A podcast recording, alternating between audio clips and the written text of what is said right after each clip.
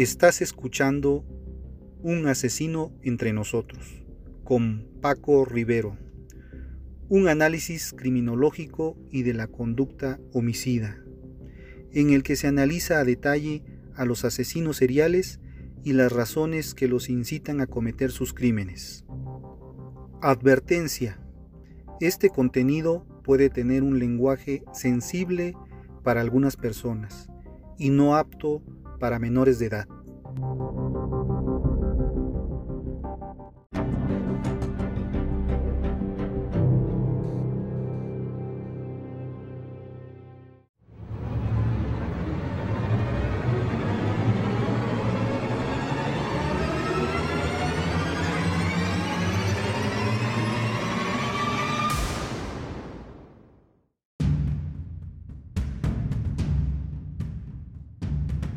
Hola amigos, ¿cómo están? Bienvenidos a un episodio más de Un asesino entre nosotros.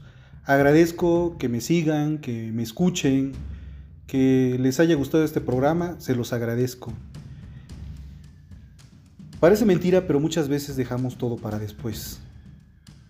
Después, no hay un después, porque después el té se enfría, después el interés se pierde, después el día se vuelve noche. Después la gente crece. Después la gente envejece.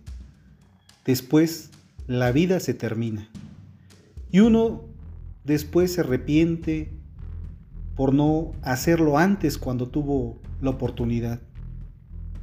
No desperdiciemos nuestro tiempo. Aprovechémoslo. Hola, yo soy Paco Rivero. Si eres nuevo, si escuchas este podcast por primera vez, te doy la bienvenida y si ya llevas tiempo escuchando, te agradezco que lo sigas haciendo. Vamos a hablar de Robespierre, La virtud del monstruo, de Demetrio Castro. Es un libro que recomiendo ampliamente. Eh, a Maximilien Robespierre se le apodó entre sus correligionarios el incorruptible, por personificar se decía la integridad de la virtud revolucionaria en su expresión más inflexible.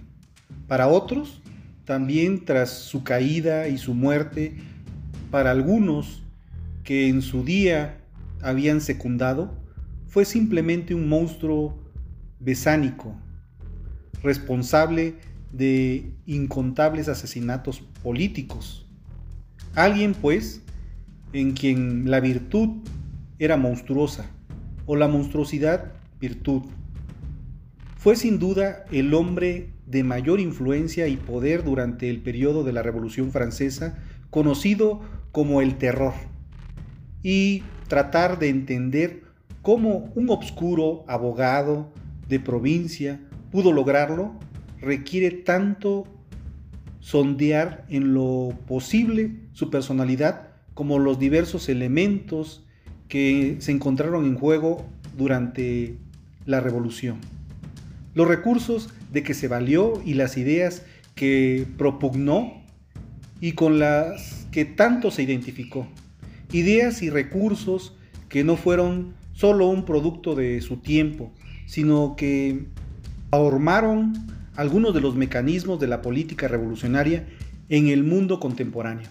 Robespierre la virtud del monstruo, primer libro del autor español que con un planteamiento académico trata a fondo su figura y aúna pues el estudio biográfico, análisis de las ideas políticas e interpretación del contexto histórico. Recomendable. Para ti que te gusta este tipo de lectura, yo te lo recomiendo. Lo que pienses de mí, te lo respeto. Lo que sientas por mí, te lo agradezco. Si me juzgas, lo tomo como una confesión tuya. Recuerda que cada persona habla de lo que tiene en su mente y da solo lo que tiene en su corazón. Con este episodio hablaremos de un asesino entre nosotros, hablaremos de el asesino de Cumbres. Tal vez lo hayan escuchado, Diego Santos sentenciado a 71 años, 7 meses y 27 días de cárcel. El 2 de marzo del 2006 enloqueció cuando Erika le dijo que ya no quería ser su novia. Entró a su casa, mató a su hermano, a sus hermanos, uno de 3 años y uno de 7 años. Seguido de eso, degolló a Erika y secuestró a la, a la empleada doméstica. Pero, ¿qué creen? Erika no murió. Seguramente ya lo habían escuchado antes. No, pues aquí te lo explico. Recuerda, apaga la luz y escucha para disfrutar lo que enseguida te voy a narrar. El asesino de Cumbres, la historia de Diego Santoy, el sujeto que mató a los hermanos menores de su novia en Monterrey. Por tercera vez recibió una sentencia condenatoria por el homicidio de los hermanos Peñacos, perpetrado en la entidad federativa de Nuevo León. Diego Santoy Riverol, acusado del asesinato en el 2006 de dos hermanos de 7 y 3 años de edad en Monterrey, Nuevo León. Recibió una sentencia definitiva de 71 años, 7 meses y 27 días en prisión. El doble crimen ocurrió el 2 de marzo del 2006 en la casa de Erika Peñacos, ubicada en calle Montes Casino. De acuerdo con las declaraciones del juicio, los niños fueron asesinados en su casa después de que Diego los visitó para intentar dialogar, así que quería reanudar su relación con Erika. De acuerdo con los testimonios, Santoy enloqueció cuando Erika decidió que ya no quería ser su novia. 15 años atrás, cubierto con un pasamontañas, guantes de látex, trepó por las paredes del inmueble hasta que logró ingresar a la residencia. Una vez adentro, se escabulló hasta la habitación de Erika para intentar convencerla de que no lo abandonara. Pero ante la negativa de la joven, Santoy asesinó a su hermana de tres años de edad, María Fernanda Peñacos, y a Eric Azur, de siete años. Antes de huir, intentó degollar a su pareja, expareja, y posteriormente secuestró a la empleada doméstica. Luego robó un coche y se fue de la entidad federativa junto con su hermano.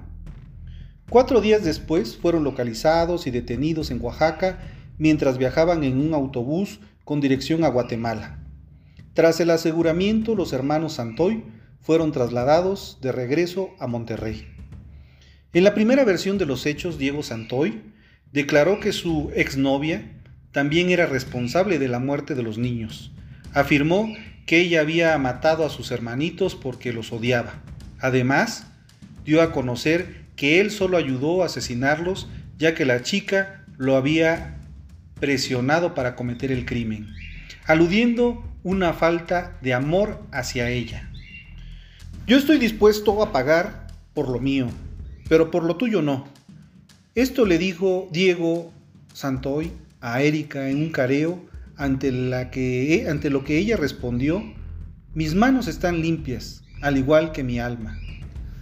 Después volvió a modificar su testimonio, señalando que se había involucrado sentimentalmente con su suegra, lo que había ocasionado un ataque de ira en Erika, que llevó a matar a sus hermanos.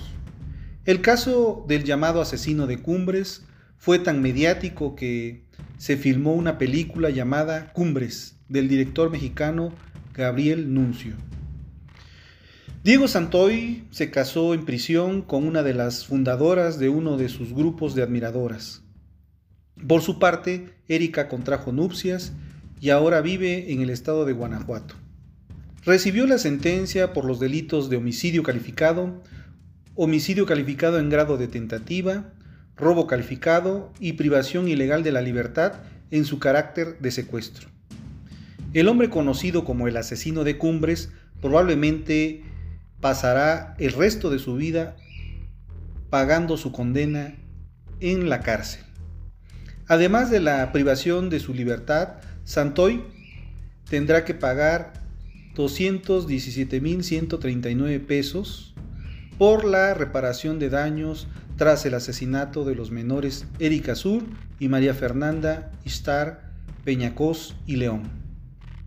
También deberá cumplir con un pago de 23.400 pesos a Teresa Guadalupe Cos y León Navarro por el tratamiento psicológico. 10.400 a Erika Peñacos por el tratamiento psicológico, así como 23.400 a Catalina Bautista Juárez por el tratamiento psicológico. Aunado a esto, tendrá que cubrir 53.390 pesos de gastos por estudios y atención médica y otros 10.030 pesos por incapacidad parcial a Erika Peñacos, con la que se acumula un monto total de 337.760 pesos. Ahora bien, ¿quién es Diego Santoy Riverol? Diego tenía 21, 21 años cuando en 2006 asesinó a los hermanos menores de su exnovia.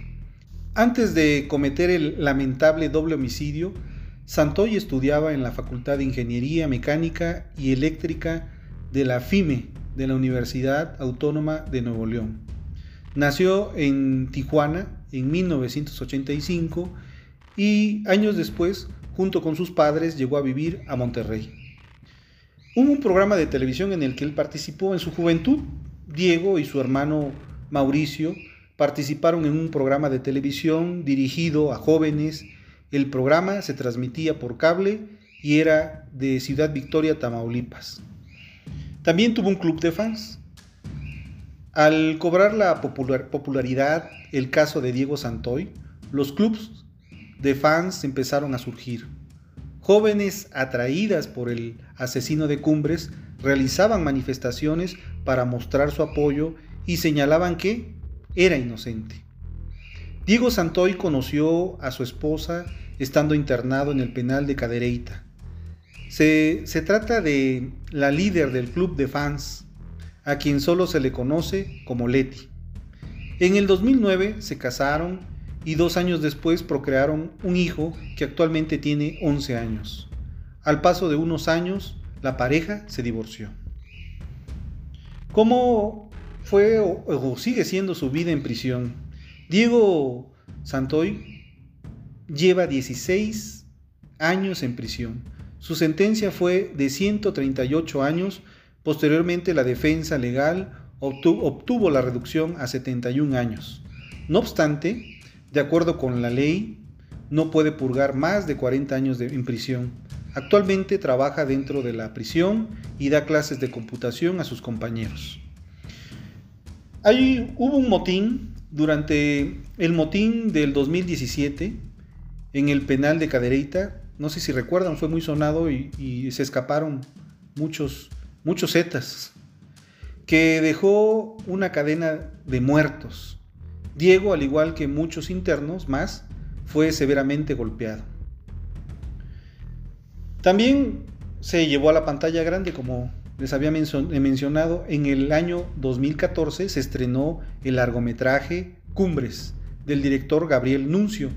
Este fue inspirado en el crimen ocurrido el 2 de marzo del 2006 cuando Diego Santoy asesinó a los hermanos pequeños de su exnovia Erika Peñacos. En la sinopsis, Miwi huye junto a su hermana Juliana después de que ella tiene un accidente del cual, del cual Miwi no sabe absolutamente nada. En este viaje, ambas tendrán la oportunidad de conocerse mejor a través de sus pequeñas conversaciones en la carretera, Miwi conocerá qué le sucedió a Juliana. Su caso en Netflix actualmente, tal como se hizo en el caso de Paulette, seguidores del caso de Santoy pidieron a la plataforma de Netflix llevar un documental del asesino de Cumbres y para ello colocaron a Nick Jonas como el actor, del, el actor ideal para interpretar a Diego Santoy Riverol. Diego Santoy, el escalofriante perfil del asesino de Cumbres, Diego Santoy, vamos ahora con su perfil, cometió uno de los crímenes más mediáticos en México. Diego Santoy, ¿quién es y qué hizo? Diego Santoy Riverol fue un joven acusado de asesinato en el año 2006, siendo las víctimas los hermanos menores de su expareja, Erika Peñacos, quien también se vio lastimada en el terrible y lamentable suceso, pues según las declaraciones de las mismas víctimas, el acusado la cuchilló en la garganta provocando graves heridas. El famoso caso de Cumbres fue toda una polémica a mediados de los años 2000 y derivado de ello se han hecho cientos de perfiles y análisis del escalofriante asesino de Cumbres. Según las declaraciones que fueron tomadas en cuenta durante el juicio de Diego Santoy, el crimen fue llevado a cabo en la calle de Monte Casino en Monterrey, Nuevo León. El caso, hasta el momento del asesinato de los hermanos menores de Erika, de 7 y de 9 años, se llevó después de que Diego intentó dialogar con Erika con el fin de reconciliarse, pues recién habían terminado su relación. De acuerdo con ciertos testimonios, Diego Santoy desató su ira cuando Erika le dijo que ya no quería ser su novia, razón por la que entró a la casa de la familia de las víctimas, según otros informes, llevaba un pasamontañas, guantes para no dejar rastros, fue trepando por las paredes del lugar que logró hasta que logró ingresar al domicilio para cometer el crimen.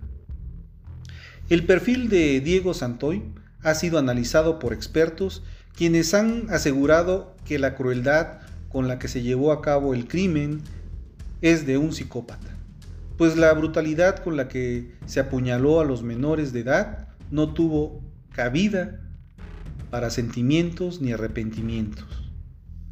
Durante varias audiencias se ha visto a Diego Santoy con un rostro, con una mirada perdida, desconcertada. Cabe decir que el caso se ha abierto y cerrado en varias ocasiones por diversas situaciones legales. Incluso un parteaguas importante fue el asesinato de la abogada defensora. Pues según informes estaba mezclada con temas de narcotráfico. Bueno, pero eso es otro tema. Sin duda, el rostro captado por la cámara de Diego Santoy genera un escalofrío y mucha intriga, pues si bien ya se le dictó sentencia, aún quedan algunos cabos sueltos que no han sido aclarados por completo. Una de las últimas apariciones de Diego Santoy fue para las cámaras de un medio de comunicación que lo entrevistó durante, la, durante su permanencia en la cárcel en la pandemia, donde nuevamente, sorprendentemente, se puede ver más tranquilo al recluso. Incluso trabaja haciendo accesorios de piel. En dicha entrevista también habló cómo sobrelleva el encierro, asegurando que el apoyo de su familia ha sido muy importante durante este proceso y que además ha formado buenas amistades dentro del reclusorio, mismas con las que mantiene una relación constante. Sin duda, el caso más mediático en la historia de crímenes en México se ha convertido en una imagen odiada por algunos y defendida por otros, pues su escalofriante perfil ha dado pie a que se produzcan infinidad de documentales, entrevistas, incluso películas de aquel terrible crimen cometido por Diego Santoy, el famoso asesino de Cumbres. Ahora dime qué tanto conocías de la historia de este crimen. El asesino de Cumbres, clasificación, asesino. Características, intentó asesinar a su exnovia y mató a sus dos hermanos pequeños de ella. Número de víctimas, 2. Fecha del crimen, 2 de marzo de 2006. Fecha de detención 6 de marzo de 2006. Fecha de nacimiento 1984. Perfil de la víctima los hermanos Eric Azur y María Fernanda Peñacos, de 7 y 9 años. Método del crimen, acuchillamiento, estrangulación. Lugar, Monterrey, Nuevo León, México. Estado, actualmente condenado a 138 años y 6 meses de prisión el 11 de octubre del 2010. Sentencia reducida en la apelación a 71 años de prisión el 4 de julio del 2012. Ahora vamos con la crónica. ¿Cómo fue detenido este multihomicida de Nuevo León? El 7 de marzo del 2006, en la madrugada de este martes, fue detenido en Salina Cruz, Oaxaca, Diego Santoy Riverol, quien intentó asesinar a su exnovia y mató a los dos hermanitos de ella. El pasado 2 de marzo, Diego Santoy, de 21 años, llegó a casa de su exnovia, Erika, en la colonia Cumbres de Monterrey, en Nuevo León. Según investigaciones, Santoy se presentó con la cara encapuchada. Al llegar, amenazó a la empleada doméstica y se acercó a donde estaba Erika, de 18 años, y comenzó a discutir con ella. Después sacó un cuchillo que tenía escondido y la hirió en el cuello. Sus hermanitos, Eric, de 7 años, y María, se acercaron para defenderla. El asesino entonces se fue contra ellos y los apuñaló hasta matarlos. Al escapar, el sujeto tomó a la trabajadora de servicio como rehén y la obligó a subir a un automóvil. Después la liberó y emprendió la huida. El homicida no sabía que su exnovia aún estaba con vida. Alcanzó a delatarlo antes de ser trasladada al hospital. Santoy Riverol fue aprendido junto con su hermano Mauricio en la terminal de autobuses de Salina Cruz, minutos antes de abordar un autobús de pasajeros rumbo a la frontera sur. Eso fue aproximadamente a las 10, de 10 a, 10 y media. Iba a salir en la corrida de las 10.40 para, allá iban para Tapachula. En la corrida de Tapachula, comentó Fernando Lavariaga, empleado de la terminal, de la terminal de autobuses. Llegó de su detención el presunto asesino, su hermano fueron trasladados a las instalaciones de la Policía Federal Preventiva en la ciudad de Tehuantepec, donde permaneció poco menos de una hora. Extraoficialmente se informó que los detenidos fueron trasladados a la Ciudad de México para posteriormente ser enviados a Monterrey. A Diego y a Mauricio Santoy Riverol le aseguraron tarjetas bancarias, dos teléfonos celulares, tarjetas telefónicas, documentos personales y una fotografía en la que supuestamente aparece Diego Santoy con su novia Erika o exnovia. En entrevista con Carlos Loret de Mola para Primero Noticias, el procurador de Nuevo León, Luis Carlos Treviño, se refirió a la posible sanción contra Diego Santoy. Advirtió que podría alcanzar hasta 40 años de prisión. Estamos contando no solamente con el doble homicidio, las lesiones graves que profirió, sino también con la privación ilegal que hizo de la sirvienta. Estamos hablando de más de 40 años, dijo Treviño, el en ese entonces procurador de Nuevo León. Hablemos de la confesión de Santoy de sus asesinatos. El 8 de marzo del 2006, reconoce Santoy ante el Ministerio Público haber asesinado a los hermanos de su exnovia, tras rendir su declaración y ser sometido a exámenes médicos. Tras 20 horas de haber sido capturado en el municipio de Salina Cruz, Oaxaca, luego de rendir su declaración, ser sometido a exámenes médicos y múltiples trámites, Diego Santoy Riverol por fin llegó a descansar al sitio en el que posteriormente sería su hogar por varios días. Cerca de las 7.30 de la noche de ese martes, el joven fue internado en la casa de arraigo número 2, ubicada en el municipio de Escobedo. En medio de un dispositivo de seguridad conformado por al menos tres unidades y una decena de elementos de la policía ministerial, quienes a toda costa trataban de evitar la aproximación de la prensa. En ese lugar, Diego Santoy Riverol esperaría que la Procuraduría terminara con la investigación y solicitara la orden de aprehensión correspondiente que lo llevaría finalmente al penal del Estado. El rostro de este sujeto se conoció hace seis días. El pasado 2 de marzo, Diego Santo Riverol llegó a casa de su exnovia, Erika Peñacos, de 18 años, para pedirle que volviera con él. La pareja comenzó a discutir y el hermano de la joven, Eric, de 7 años, intentó defenderla. Santoy atacó al niño con una navaja hasta matarlo. Después ahorcó a María Fernanda de 3 años, según las declaraciones del propio Santoy.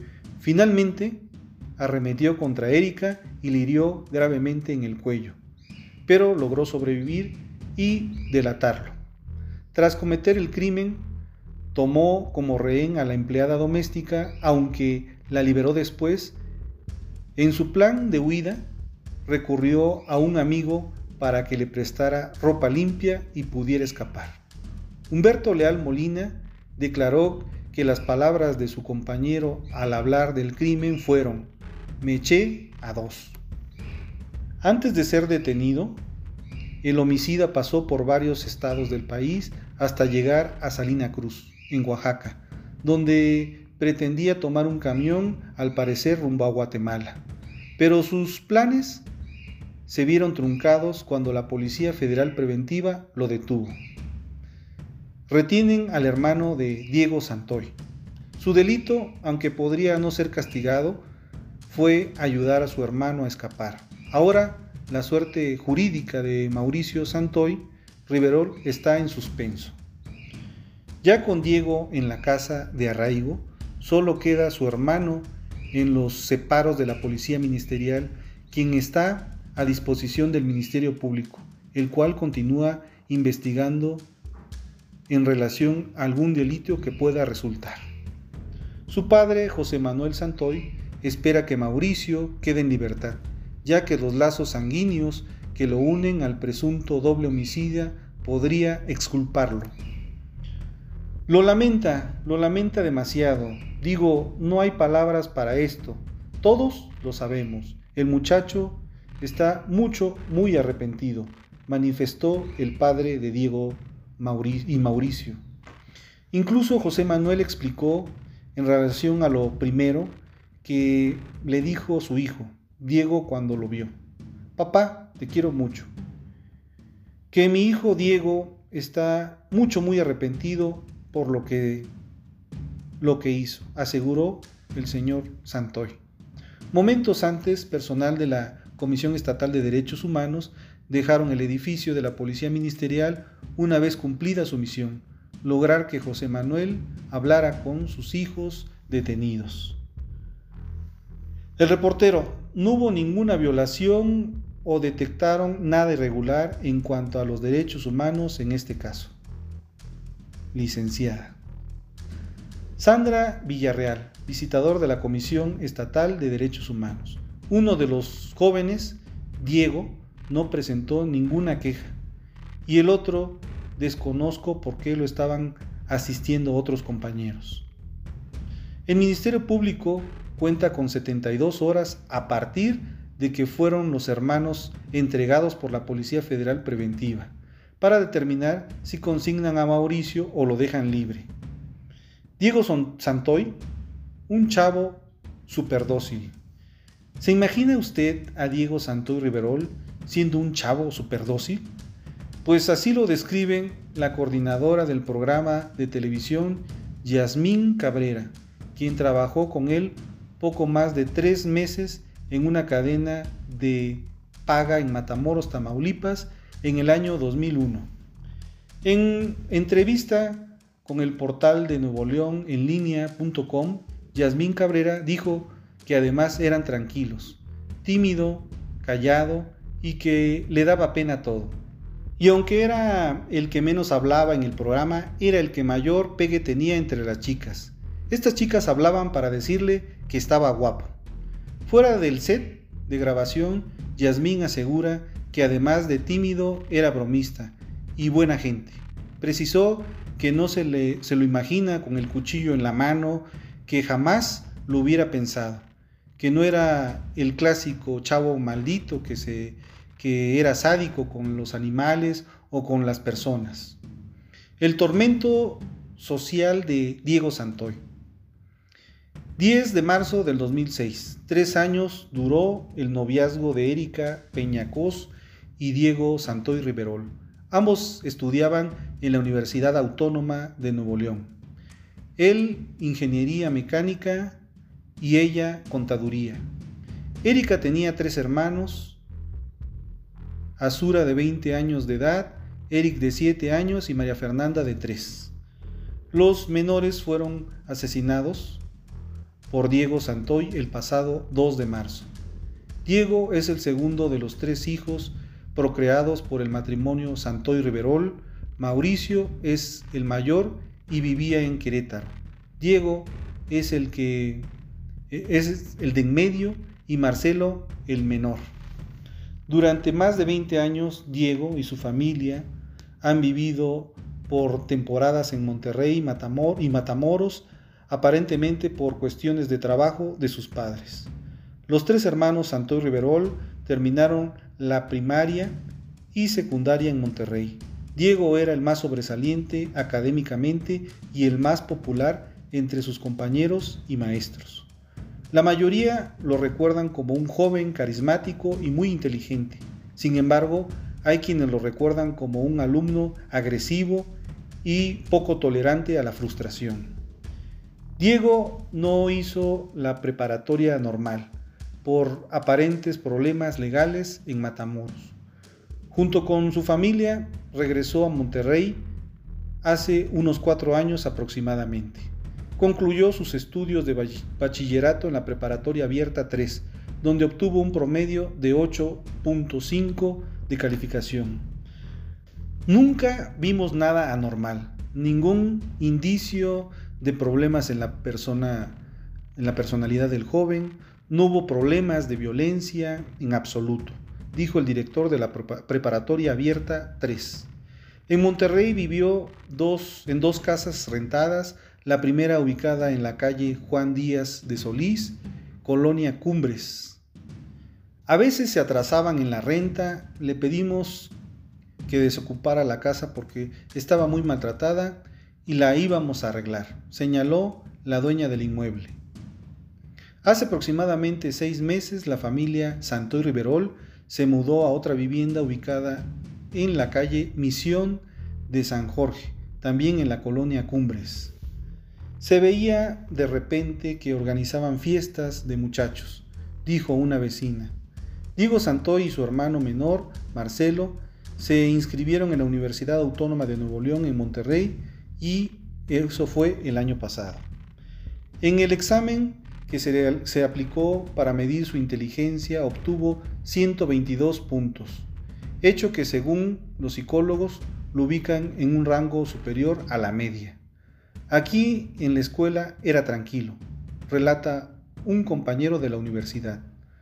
Lo que llegamos a platicar era de música nada más, pero nunca me dijo que tuviera novia, y menos de cómo era ni nada. Le gustaba la música clásica, le gustaba el violín, relató otro de sus compañeros. Dicen también que a pesar de ser una persona sociable, era muy reservado para hablar de su familia y de su novia. Sin embargo, en sus declaraciones ministeriales, el ex esposo de la madre de Erika Peña lo describe como un sujeto violento y celoso en extremo Linda Victoria Merentes, quien trabajaba como secretaria particular de la madre de Erika, refirió saber que Diego era una persona celosa y posesiva. Hace dos meses, Erika rompió su relación con Diego, pero seguían manteniendo contacto, principalmente por teléfono. Hasta hoy se desconoce con precisión qué motivó a Diego a asesinar a los hermanos de su exnovia y herirla gravemente a ella. Lo que sí se sabe con certeza es que el día de los hechos Diego Santoy estaba consciente en tiempo y espacio. Exnovia de Diego Santoy desmiente pacto de muerte. El 10 de marzo del 2006, Erika Peña se recupera en una, y en una carta contradice la versión de Diego Santoy sobre un pacto de muerte. Afirma que él mató a sus dos hermanitos y que estaba drogado. Erika ya pudo escribir una carta de puño y letra en la que da su versión de los hechos. Por principio refuta lo dicho por su exnovio y agresor. Diego Santoy Riverol, quien aseguró que había hecho un pacto de muerte, dijo que le, que le agredió a martillazos en la cabeza, que le confesó que había matado a sus hermanos y a la empleada doméstica, y que había consumido drogas en exceso. Además, que le pidió que, la, que lo matara, que al negarse, Diego le dijo que entonces él la mataría y luego él se tiraría de un puente. A continuación, le presentamos el texto íntegro del comunicado que Erika Peña difundió desde el hospital donde convalece en Monterrey, Nuevo León. Yo me levanté en la mañana y al entrar al cuarto de mi mamá apareció Diego Santoy detrás de la puerta con un pasamontañas y cinta en los zapatos, me tapó la boca y me dio martillazos en la parte trasera de la cabeza hasta dejarme inconsciente en el suelo. Me dijo que había matado a mis hermanos y a la muchacha, y que él había tomado un exceso de drogas, y que le quedaba poco tiempo de vida. Se recostó a, un lado mío y me pidió que le dejara morir a mi lado. Pasó aproximadamente media hora y él no mostraba señal alguna de que se fuera a morir. Yo le dije, creo que lo que te tomaste no funciona y me dijo, vamos a dar un paseo. Yo le dije que no quería y que realmente no podía ponerme de pie. Y que como quiera, yo solo quería ver a mis hermanitos. Él se puso de pie, me pidió su navaja y me dijo, mátame. Yo le dije que no y él me dijo, entonces yo te voy a matar a ti. Yo le rogué que no lo hiciera, que mi mamá se iba a poner muy triste. Él me dijo que lo sentía mucho, pero que él y yo estábamos destinados y que me iba a matar, y que luego me alcanzaba, que se iba a tirar del puente atirantado. Yo le dije que yo ni muerta, me iría con él, y dijo que si no me iba a estar con él, entonces no me iba a estar con nadie. Y me encajó su navaja en el cuello aproximadamente tres veces. Tardé mucho en desangrarme, y él parecía tener prisa. Me pisó el cuello y navajeó el pulmón para que me muriera más rápido. Y yo fingí no respirar. Y esperé a que se fuera. Escuché el ruido de la puerta y con la poca fuerza que me quedaba me puse de pie. Pero en ese momento sentí un golpe en la nuca que me regresó al suelo. Obviamente Diego asegurando un buen trabajo. Fingí convulsiones y me quedé inmóvil. Esperé en el suelo unos cinco minutos sin moverme y me volví a poner de pie. Diego ya se había ido. Probablemente pensó que yo ya estaba muerta, pero no era así. Con mis últimos esfuerzos logré llegar a la oficina que se encuentra en la parte trasera de la casa, donde fui auxiliada por Linda, la secretaria, y fui llevada al hospital en una ambulancia donde perdí el conocimiento y desperté en un cuarto de hospital, viva gracias a Dios. Aún no entiendo el comportamiento de Diego. Tal vez es muy obsesivo y no soportó la idea de no ser correspondido con el amor que él decía tenerme. Pero que no creo que fuera cierto, ya que él me vio llorar, rogar, sufrir por mi vida, y él simplemente la quería tomar, sin importar lo que yo quería, mis infinitas ganas de vivir. Durante el careo, Diego Santoy y Erika se incriminan mutuamente. El 24 de enero de 2007, luego de 10 meses del asesinato de los niños Peñacos, el acusado del crimen, Diego Santoy Riverol, y su exnovia se reencontraron en un careo, en el que ambos se incriminaron mutuamente por la muerte de los menores, ocurrida el 2 de marzo del 2006. El careo que inició al mediodía se, prolongó 10 horas con 20 minutos. El presunto asesino permaneció tras las rejas mientras que Erika lo encaró poco más de un metro de distancia en el locutorio del juzgado primero penal.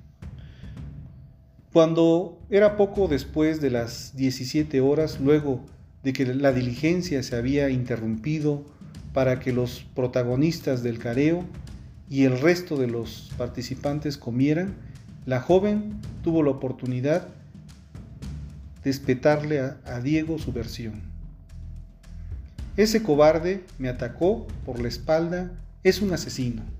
Tres horas más tarde, cuando le tocó el turno a Santoy Riverol hablar, acusó de los asesinatos de los niños de 3 y 7 años cometidos el 2 de marzo del año pasado a su exnovia. Tú estrangulaste a María Fernanda, le apretaste el cuello hasta que te cansaste y acuchillaste a tu hermano Eric.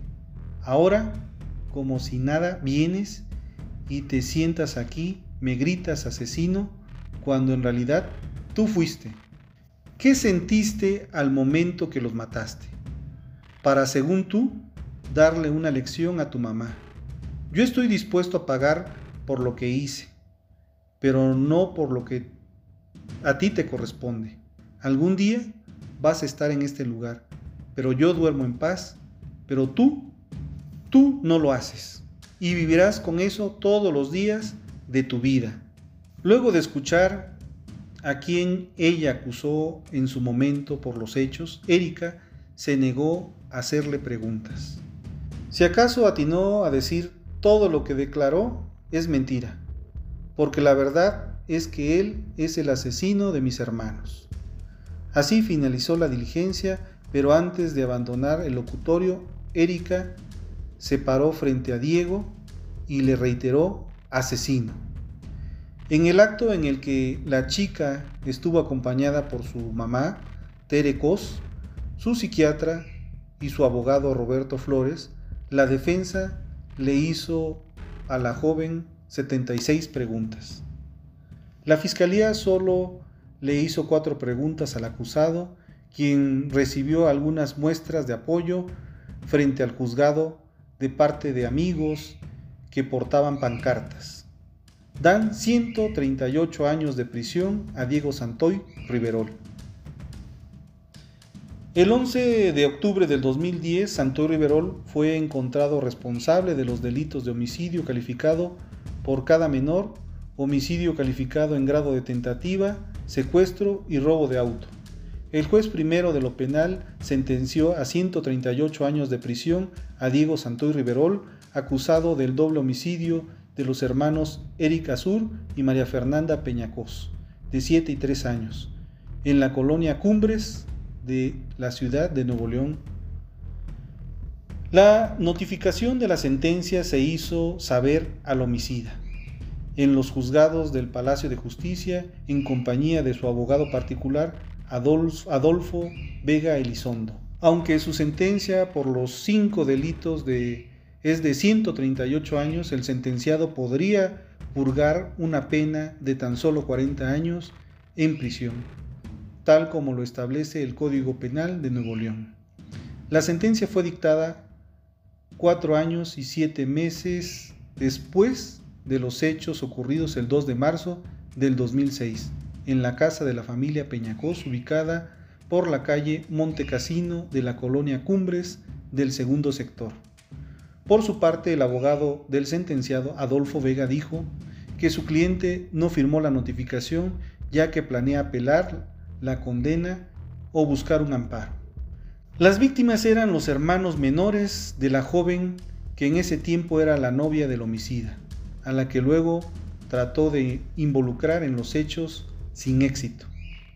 El caso de Diego Santoy, el 12 de octubre del 2010, los delitos que se imputan son el de tentativa de homicidio en contra de su exnovia Erika Peñacos por el secuestro de su empleada doméstica y el robo de, un vehículo.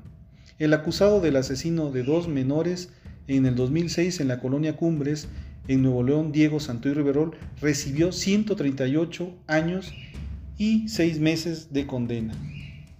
De acuerdo al fiscal encargado del caso, Santoy, de 21 años, entró al domicilio de la familia Peñacos entre las 4.15 y 4.30 horas. Después, simulando que se trataba de un robo, Santoy dobló las varillas de la reja de la puerta, se vistió con zapatos de tenis y cinta adhesiva en las manos, así como un pasamontañas. Entre las 4.50 y 5 horas, el homicida bajó a la cochera por las escaleras y entró por la puerta principal, ya que poseía la clave de ingreso y luego cortó los cables del teléfono según la acusación oficial. Como a las 5.40, Santoy se dirigió a la sala para cortar los cordones de las persianas. Entonces Eric, de 7 años, se despertó y fue golpeado y quedó inconsciente. Santoy cargó el menor y lo llevó hasta el cuarto de servicio, donde fue apuñalado con un cuchillo. A las 6.30 horas se despertó la trabajadora doméstica identificada como Catalina. Santoy la sorprende en su habitación y le tapa la boca con una cinta adhesiva y con una cuerda la amarra y la lleva al baño.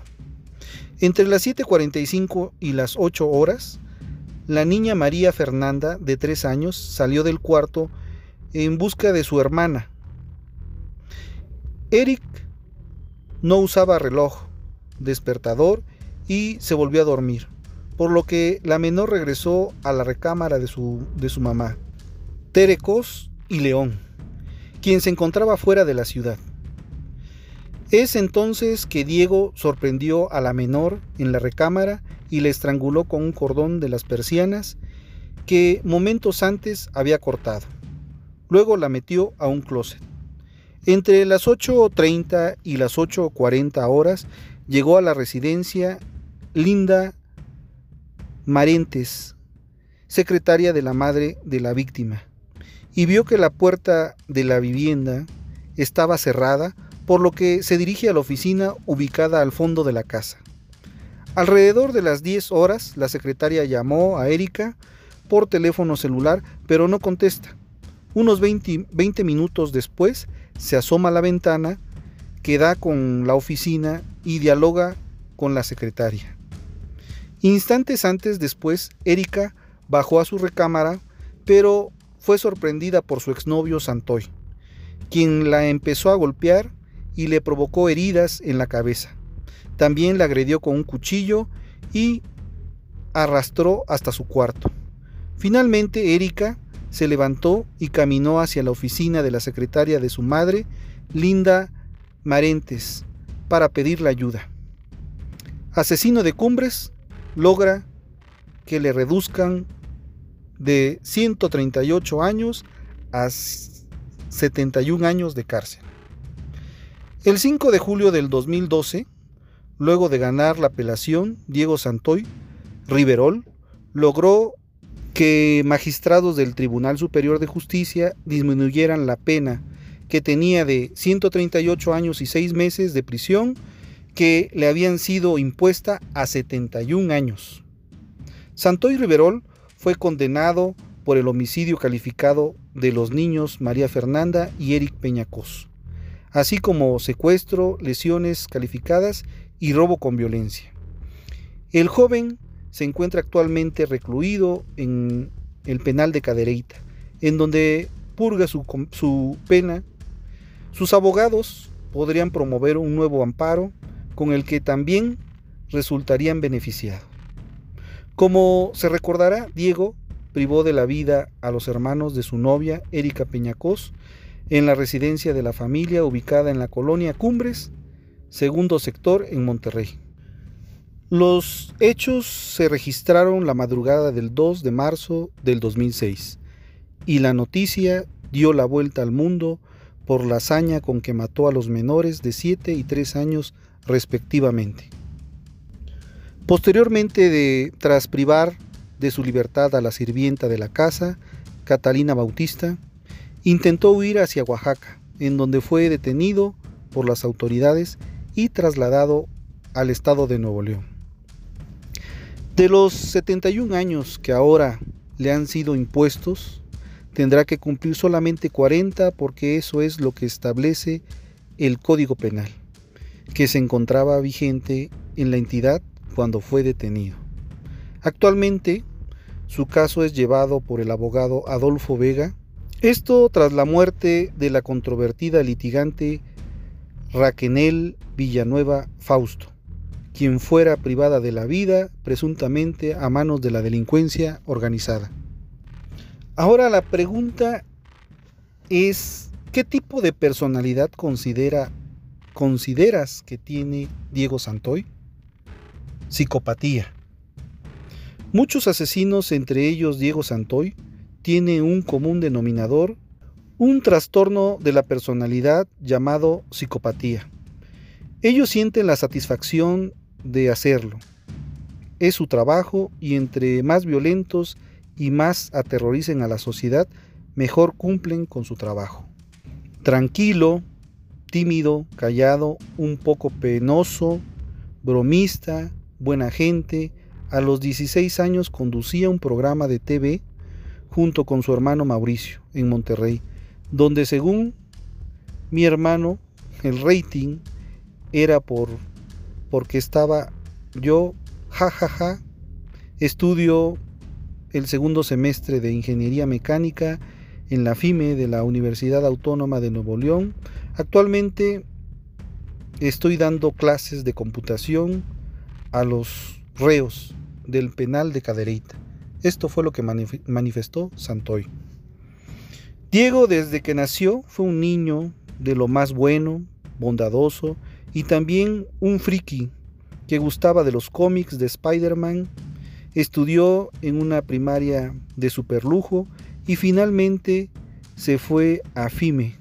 Durante ese tiempo fue invitado a una fiesta de 15 años y ahí fue donde conoció a Erika, una chica que, opacada por el éxito de su madre, quería ser famosa y conocida en todos lados. Diego y Erika no tenían una relación estable. La madre de Erika era astróloga llamada Tere y se encontraba trabajando en multimedios de televisión.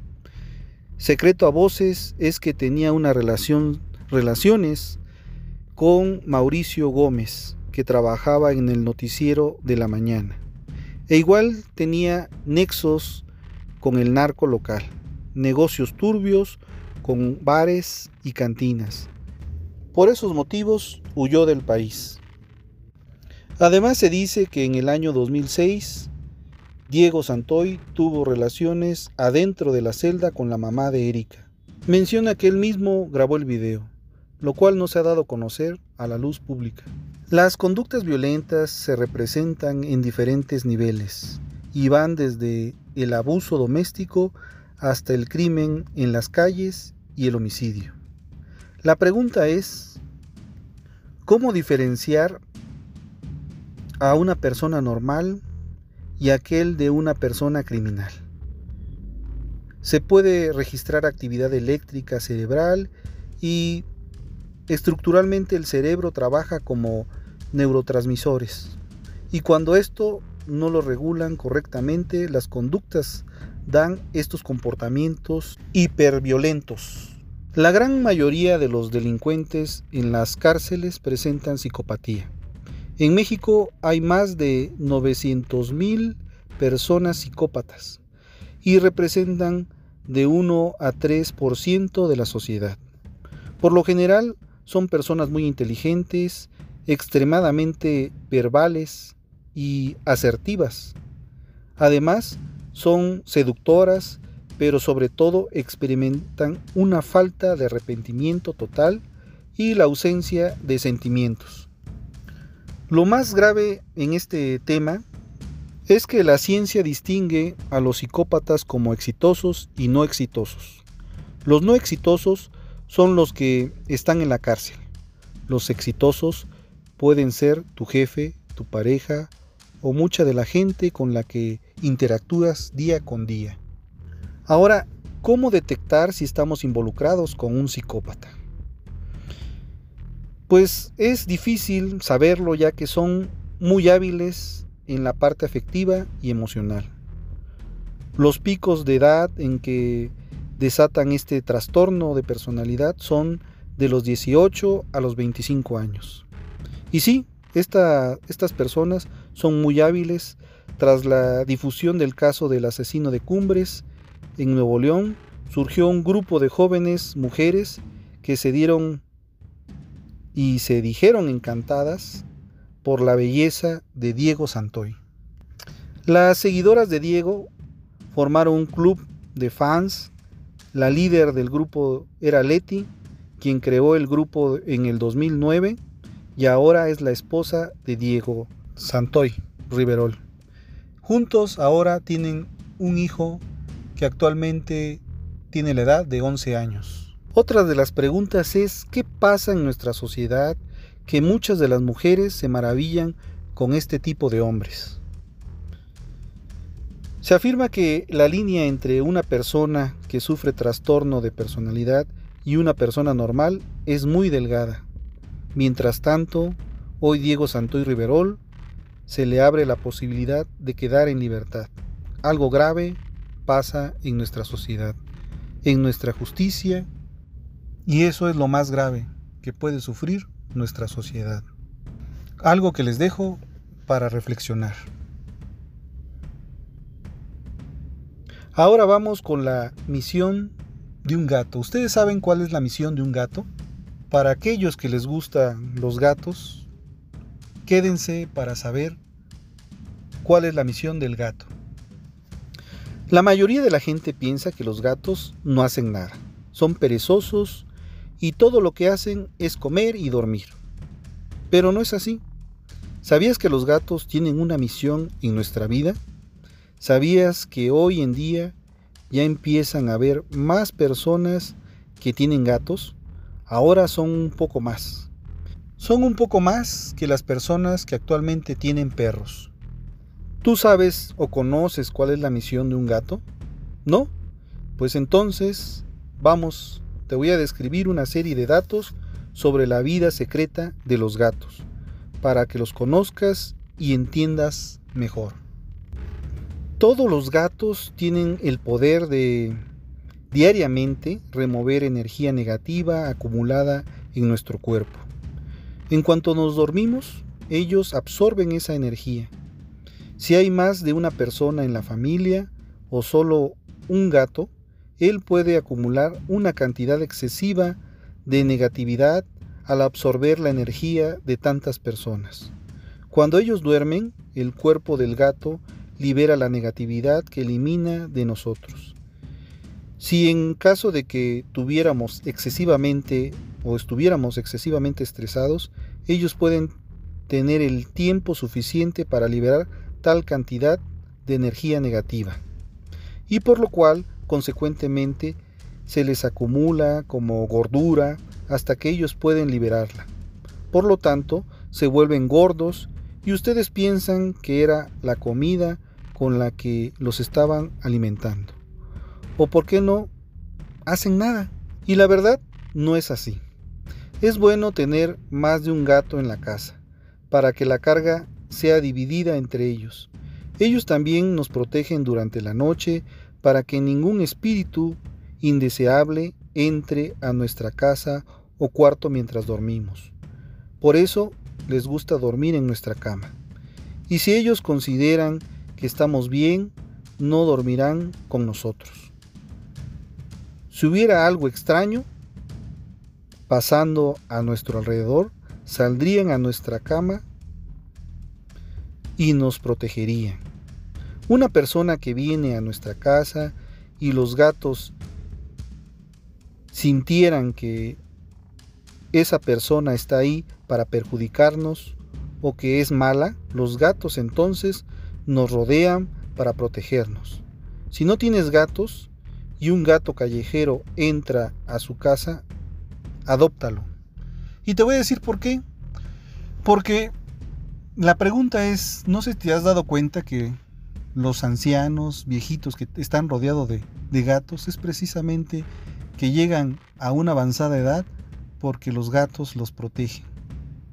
Por eso si quieres llegar a una avanzada edad, rodéate de gatos. Esto es todo lo que debes saber sobre los gatos. Espero que te haya gustado. Ahora quiero que te acuerdes de soltar el vaso. Un psicólogo en una sesión grupal levantó un vaso de agua. Todo el mundo esperaba la típica pregunta. ¿Está medio lleno o está medio vacío? Sin embargo, preguntó, ¿cuánto pesa este vaso? Las respuestas variaron entre 200 y 250 gramos. El psicólogo respondió, el peso absoluto no es importante, depende cuánto tiempo lo sostengo. Si lo sostengo un minuto, no es problema. Si lo sostengo una hora, me dolerá el brazo. Si lo sostengo un día, mi brazo se entumecerá y paralizará. El peso del vaso no cambia, es siempre el mismo, pero cuando más tiempo pasa el sujeto, más pesado lo siente y más difícil de soportar se vuelve el peso del vaso. Y continuó mencionando que las preocupaciones, los pensamientos negativos, los rencores, el resentimiento, son como el vaso de agua. Si piensas en ellos un rato, no pasa nada. Si piensas en ellos todo el día, empiezan a doler. Y si piensas en ellos toda la semana, acabarán sintiéndote paralizado e incapaz de hacer nada. Ahora quiero que dejes todos esos sentimientos negativos y te deshagas de ellos y te acuerdes de soltar el vaso. Transforma tus pensamientos y dedica más tiempo a pensar en lo positivo. Verás cómo tu vida cambia, tu entorno y lo más importante es que atraerás lo positivo a tu vida. Bueno, ahora llegamos al punto de la frase del día. La decepción te enseñará que la gente no siempre es lo que dice ser. Y uno aprende que aunque a veces duela, no cualquiera merece un lugar en nuestra vida. Israel Landa. Bueno amigos, muchas gracias por haber llegado hasta el final. Quiero que recuerdes que tengo una opinión, pero es mi opinión y podría estar mal. ¿Por qué arruinar la tuya?